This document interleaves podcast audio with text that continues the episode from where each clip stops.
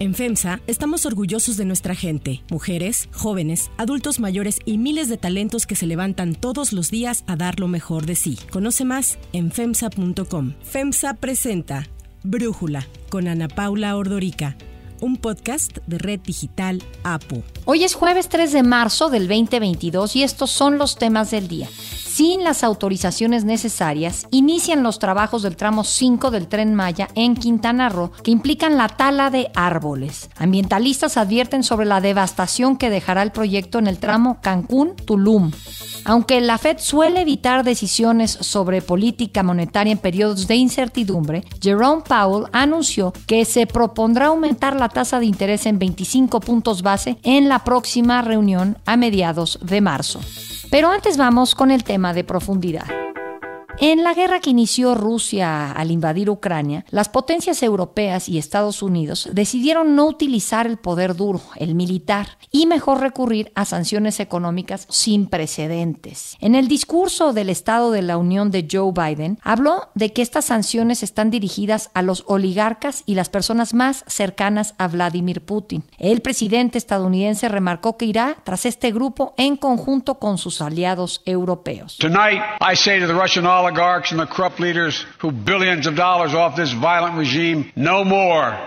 The United States, I mean it. The United States Department of Justice is assembling a dedicated task force to go after the crimes of the Russian oligarchs. En la lista negra de la Unión Europea y Estados Unidos se encuentran cercanos a Putin desde los tiempos de la KGB como Sergei Borisovich Ivanov y su hijo Sergei Sergeyevich Ivanov, el CEO de la minera de diamantes estatal Al Rosa. También está Mijail Friedman, uno de los fundadores de Alpha Group, en donde está Alpha Bank, el banco comercial privado más grande de Rusia, con presencia en siete países. También es dueño de una cadena de supermercados en España, que se llama Distribuidora Internacional de Alimentación DIA, a través del grupo de inversión londinense Letter One. La estimación de su fortuna es de 12 mil millones de dólares. Pues el martes Friedman tuvo que renunciar al consejo de su grupo de inversión a Letter One. Él nació en Ucrania y tiene rusa. Ha declarado que la guerra no es la opción y que debería de finalizar, pero no ha ido tan lejos como para fijar una postura directa sobre Vladimir Putin, pues cree que puede poner en riesgo a sus trabajadores en los dos países en conflicto. Así lo dijo. I do not believe that war could be a solution of that conflict at all. And I think that the war should be stopped. Imposing sanctions against us here just create enormous pressure for us personally, but we do not have any impact for political decisions. Su socio Peter Aden recibió el mismo veto por parte de Bruselas y también abandonó Letter One. Aden, además de haber participado en Alpha Group, trabajó en el Ministerio de Relaciones Exteriores de Rusia y fue ministro de Relaciones Económicas. Alisher Usmanov llegó a ser la persona más rica de Rusia. Se encuentra en el puesto número 99 de la lista de Forbes. Tiene el control de una de las redes telefónicas más grandes del país. Es fundador de la empresa de minería y metalurgia Metalo Invest. Ayer el club de fútbol de Reino Unido Everton anunció que rompería lazos con Usmanov porque también es dueño de las empresas rusas USM, Megafon y Iota que patrocinaban al club. Roman Abramovich, el empresario y político multimillonario, anunció ayer que pondrá a la venta el club de fútbol Chelsea. Tiene planeado que con la venta de este club se cree una fundación que beneficie a las guerras en Ucrania y otorgará fondos urgentes para los afectados, así como apoyo para la futura reconstrucción del país. Ante la ola de sanciones que ha puesto Occidente, Putin firmó un documento para garantizar la estabilidad financiera que prohíbe la salida de divisas mayor a 10 mil dólares. Esta medida no aplica a las transacciones del Banco Central ruso que por las mismas sanciones ahora no puede acceder a sus reservas internacionales valuadas en 630 mil millones de dólares. Y durante una reunión sobre temas económicos, el líder ruso definió a Occidente como un imperio de la mentira. Los invité a ustedes para abordar las cuestiones de economía y finanzas, los temas que hemos hablado con el primer ministro Mikhail Mishustin, refiriéndome a las sanciones de Occidente que yo califico como un imperio de mentira que impone a nuestro país.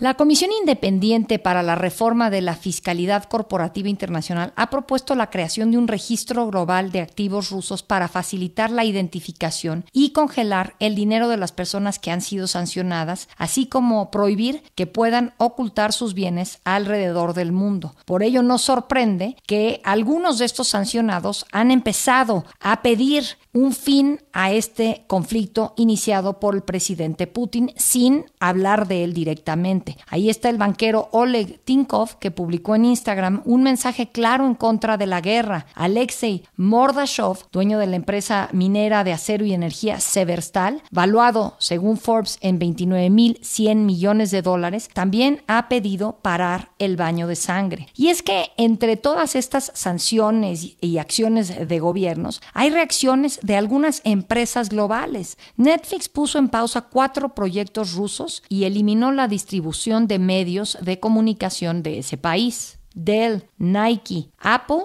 detuvieron sus ventas en Rusia Airbnb va a brindar alojamiento gratuito a 100.000 refugiados ucranianos. BMW y Honda detendrán sus exportaciones hacia Rusia. En México, algunas empresas están teniendo posturas contra Rusia. Las primeras en actuar fueron Bimbo y Gruma, que anunciaron la suspensión temporal de sus operaciones en Ucrania y el cierre de sus plantas. Además, la de telecomunicaciones Telesystems Public Joint Stock Company suspendió sus operaciones en la bolsa mexicana consecuencia de las sanciones hacia Rusia. Se tiene la esperanza de que mediante esta presión a los oligarcas rusos, ellos podrían hacer que su presidente, Vladimir Putin, cese el conflicto, pues tienen gran influencia sobre él. Las medidas restrictivas incluyen el veto de viajar a la Unión Europea, Estados Unidos, Canadá, Reino Unido, la congelación de sus activos y la prohibición de tener disponibles sus fondos. Sin embargo, las sanciones que Occidente ha aplicado a otros regímenes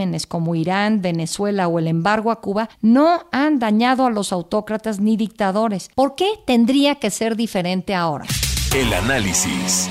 Para profundizar en este tema, le agradezco a Luis Miguel González, economista, director general editorial de El Economista, platicar con nosotros. Luis Miguel, esta arma que ha sacado Occidente, las sanciones, ¿implica poner fin a una relación económica que ha existido por muchos años entre Europa, Estados Unidos y Rusia, que de alguna forma ha ayudado a mantener a Putin en el poder y ha permitido que estos oligarcas hagan dinero en Rusia y luego vayan y lo gasten a manos llenas en Occidente? No le pone fin yo diría que la asfixia o la estrangula, porque la relación con Rusia es muy compleja, yo diría muy rica, e incluye varias operaciones. En un primer momento pusimos atención a la importancia del petróleo y el gas ruso. Rusia es el segundo exportador mundial de petróleo, el primer exportador de gas. Nos enteramos que es el mayor productor del mundo en trigo y uno de los mayores productores en maíz. Creo que es imposible poner fin completamente, casi en el estilo de cortina de hierro, pero es posible estrangular.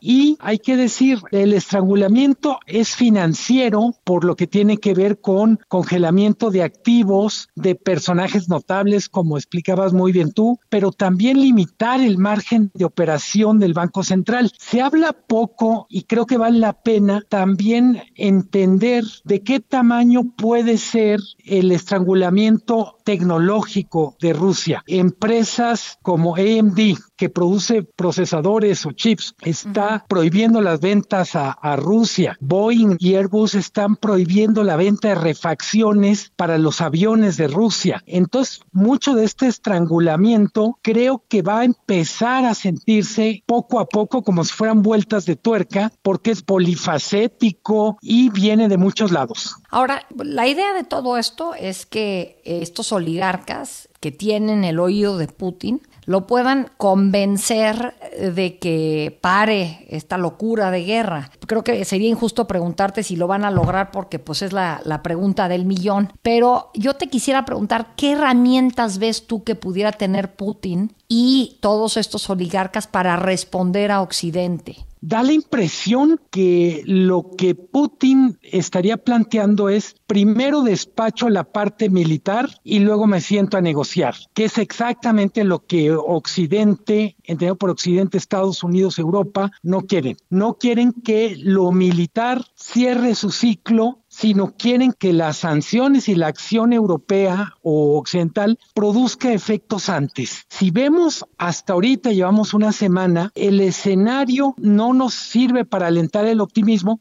porque las sanciones económicas, siendo enormes, yo ya solo las compararía contra las que hubo contra Sudáfrica en tiempos del apartheid, cuando el mundo estaba menos globalizado. Sí. Eh, las sanciones económicas, por más duras que sean, están previstas para tener un efecto un poco más largo. Tú dices, ¿qué papel pueden jugar los oligarcas? Yo diría, ¿qué papel puede jugar el propio pueblo ruso? Los pronósticos de cuánto le pueden costar las sanciones económicas van entre una caída de 7 puntos del PIB hasta 15 puntos del PIB, que es mucho más severa que la que produjo el COVID. Ahora, entiendo que Occidente está sacando esta arma económica que era impensable hace unas semanas, el hecho de que se unieran de esta manera los europeos, que Alemania eh, se sumara a Estados Unidos de esta forma, pero pues yo te preguntaría si crees que están usando bien esta arma. Me parece que los países que tienen a este tipo de autócratas y de dictadores pueden empezar a buscar otras formas de mover su dinero que no necesariamente utilice el sistema bancario occidental, por ejemplo, y estoy pensando en criptomonedas. La doctrina de las sanciones económicas dice para que sean efectivas tienen que ser coherentes, tienen que ser extensas, tienen que ser respetadas por todos. Una de las razones por las que Occidente tardó un par de días en empezar a echar la carga de sanciones económicas es el miedo que había y que sigue habiendo de que esto abra la puerta a un acuerdo entre Rusia y China por debajo de la mesa o abierto en donde alguno de los negocios que estaba haciendo Rusia con Occidente se compensen con una nueva alianza con China. Yo diría que el mayor factor de riesgo en este momento es que China termine siendo la puerta por la que Putin en plan Houdini escape. Creo que dentro de las sanciones que está estableciendo Occidente todavía falta el último tramo que tendría que ver con energía. Hasta ahora, el único sector en el que no ha habido un cerrojazo una prohibición completa es la energía, simplemente porque Europa Occidental no tiene por el momento plan B de abasto. Si renunciara Europa a todo el petróleo y gas que viene de Rusia, simplemente no podría ni operar como sociedad, cuestiones básicas como calefacción y comida, pero tampoco podría operar económicamente. Creo que una de las apuestas de Rusia, de Putin, es el pueblo ruso probablemente pueda soportar mejor los tiempos duros, si me perdona la expresión, está menos aburguesado que la sociedad europea y para aguantar tiempos duros, pues vamos a ver quién puede más. En esas estamos. Luis Miguel González, muchísimas gracias por tu análisis y por platicar con nosotros. Si te gusta escuchar Brújula, te invitamos a que te suscribas en tu aplicación favorita o que descargues la aplicación Apo Digital. Es totalmente gratis y si te suscribes será más fácil para ti escucharnos. Además, nos puedes dejar un comentario o calificar el podcast para que sigamos creciendo y mejorando para Hay otras noticias para tomar en cuenta. 1. Tren Maya. Fonatur no ha hecho público el inicio de las obras del Tren Maya y sin embargo, organizaciones civiles y ambientales alertaron que el tramo 5 que va de Cancún a Tulum inició ya esta semana a pesar de no contar con la autorización de impacto ambiental ni de cambio de suelo en los terrenos forestales. Los trabajos del tramo 5 implican talar miles de árboles en los más de 120 kilómetros de selva virgen que hay en este trayecto. Sin embargo, no solo será el daño a la vegetación, habitantes y organizaciones alertan que habrá pérdida de servicios ambientales, fragmentación de ecosistemas, defaunación, aislamiento reproductivo e impactos al acuífero subterráneo. Para Brújula, la organización ambientalista en Quintana Roo, Mose Jax Cuxtal, hace un análisis sobre los estragos que el tren Maya dejará a la zona. Están haciendo una devastación. Preguntamos y denunciamos a la Dirección de Medio Ambiente y nos contestaron al parecer son obras del tren Maya, lo cual nos dejan realmente asombradas la magnitud del ecocidio que están haciendo. Les preguntamos dónde están los estudios de impacto ambiental para este nuevo proyecto, dónde están los estudios geofísicos, hidrológicos y socioeconómicos, porque lo que sí necesitamos es un estudio de factibilidad del proyecto, porque nuestros suelos y nuestros ecosistemas son completamente frágiles. Entonces, pues lo que nos dimos cuenta es que derribaron muchos árboles y nosotros tenemos árboles en peligro de extinción. Y ese es un grave delito. Y bueno, hicimos un cálculo donde en 120 kilómetros de largo por 91 de ancho, pues derribarían más o menos 8 millones 736 mil árboles, palmeras y otras especies, ¿no? Y no te digo fauna porque va a ser un tema muy, muy fuerte todo lo que están haciendo y todo lo que están derribando. Y pues vamos a tener pérdida de servicios ambientales. En suma, están haciendo un ecocidio.